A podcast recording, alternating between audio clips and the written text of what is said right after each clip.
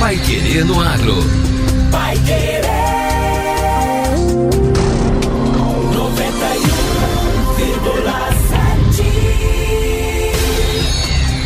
91,7. Bom dia, hoje é sexta-feira, 30 de outubro de 2020. Eu sou Victor Lopes. Eu sou José Granado. Começa agora a edição número 153 do Pai Querer no Agro. De alcance nacional, ZARC é ferramenta essencial para o agricultor evitar perdas. Falta de acesso à internet atinge 46 milhões de pessoas que vivem no campo em países da América Latina e Caribe. Pai Querer no Agro. Oferecimento Cocamar. Cooperado e cooperativa crescem juntos. Ah, meus amigos. Ao longo dessa jornada aprendemos tantas coisas juntos, que é na união que encontramos a força e a solidez do cooperativismo de verdade, que há tempo de plantar e tempo de colher. Ócia!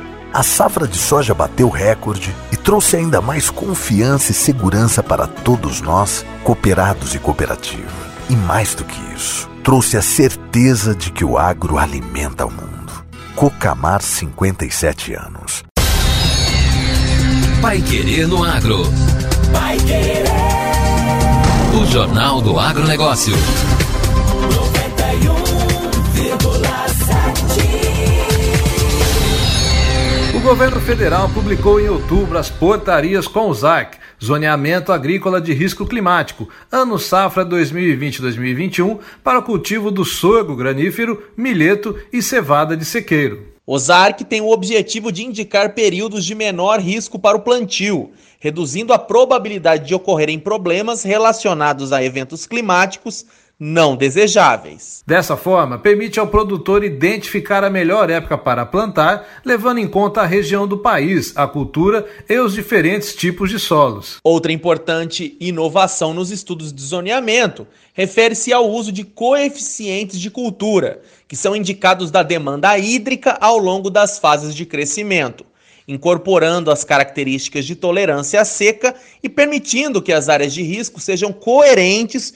com os sistemas de produção usados nas diferentes regiões brasileiras. Eduardo Monteiro, pesquisador da Embrapa Informática e coordenador da Rede ZARC de Pesquisa e Desenvolvimento, explica como funciona e quais os benefícios do zoneamento. Então, o zoneamento agrícola de risco climático, né, cuja sigla é ZARC, é um estudo agrometeorológico que delimita regiões de produção e, e, épocas de plantio de acordo com suas probabilidades de perda de produção, tá?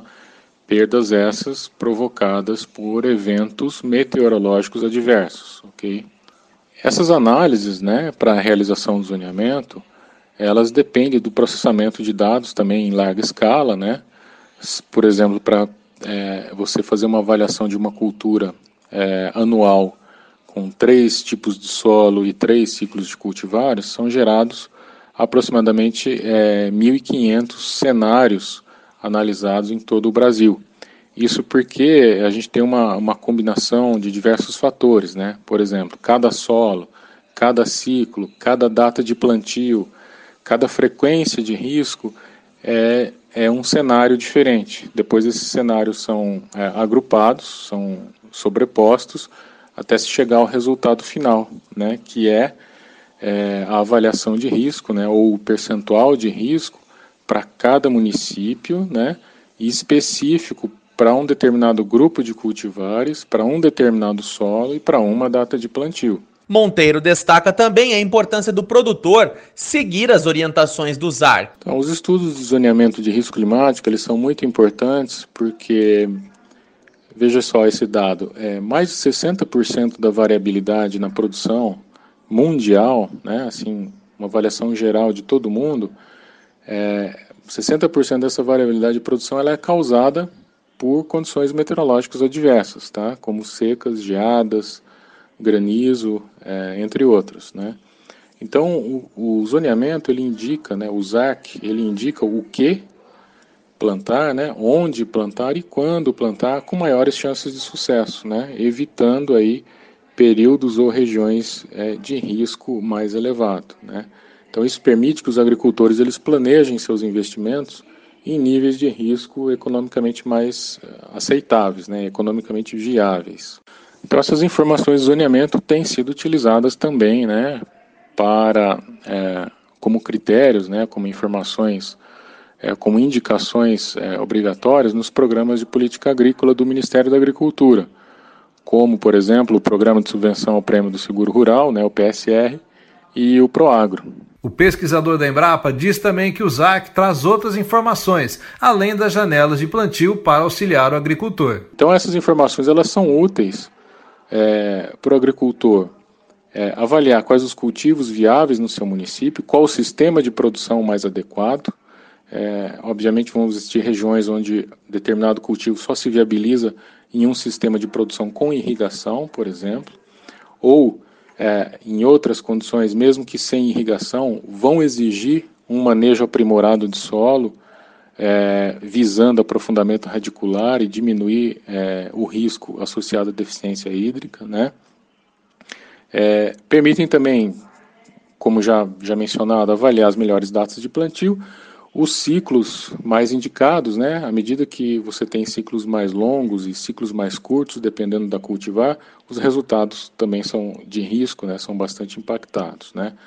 É, e, e principalmente a viabilidade ou não de uma segunda safra. Produtores rurais e outros agentes do agronegócio podem acessar através de tablets e smartphones de forma mais prática as informações oficiais do ZARC facilitando a orientação quanto aos programas de política agrícola do governo federal. O aplicativo móvel ZAC Plantio Certo, desenvolvido pela Embrapa Informática Agropecuária de Campinas, São Paulo, está disponível nas lojas de aplicativos iOS e Android. Os resultados do ZARC também podem ser consultados e baixados por meio da plataforma Painel de Indicação de Riscos, no endereço indicadores.agricultura.com www.gov.br barra ZARC. Agora, no Pai Querendo Agro. Destaques finais.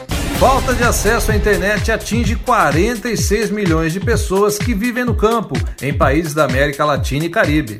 Pelo menos 77 milhões de pessoas vivem sem padrões mínimos de qualidade para o acesso à internet em áreas rurais da América Latina e do Caribe. Na região, 46 milhões de moradores do campo estão desconectados, o que dificulta os negócios, a evolução da produtividade nas lavouras e ações de educação e capacitação em lugares afastados dos grandes centros. Esse é um dos resultados da pesquisa Conectividade Rural na América Latina e no Caribe, uma ponte para o desenvolvimento sustentável em tempos de pandemia, feita pelo Instituto Interamericano de Cooperação para a Agricultura, o Banco Interamericano de Desenvolvimento e a Microsoft. O levantamento foca na população rural de 24 países da região, incluindo Brasil, Bolívia, Colômbia, Argentina, Paraguai, Uruguai, Chile, Equador, Costa Rica e México. A falta de um meio rural amplamente conectado reflete diretamente na possibilidade de educação e capacitação das populações dessas áreas. A análise mostra que, em oito dos dez países analisados da América Latina, menos de 15% das escolas rurais têm acesso à banda larga ou a velocidade de internet suficiente. Quando consideradas apenas as escolas conectadas, a média é um pouco maior, com 34%. O trabalho realizado pelo ICA e parceiros destaca que a conectividade em países em desenvolvimento pode contribuir para a retomada do crescimento das economias após o coronavírus. O estudo cita levantamento da União Internacional de Telecomunicações de 2018 onde concluiu que o aumento de 1% em banda larga fixa resulta em crescimento de 0,08% do produto interno bruto, PIB, de um país, enquanto a expansão de 1% em banda larga móvel gera crescimento de 0,15% da economia. E termina aqui a edição número 153 do Pai Querer no Agro. Voltamos na segunda-feira com mais notícias do agro brasileiro aqui na 91,7. Um bom dia a todos e um excelente final de semana. Até segunda. Você ouviu Pai Querer no Agro. Pai Querer. O Jornal do Agronegócio. Contato com o Pai Querer no Agro pelo WhatsApp 999941110 ou por e-mail agro@paiquerer.com.br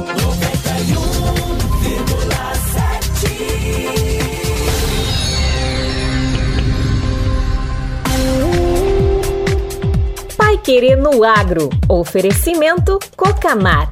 Cooperado e cooperativa crescem juntos.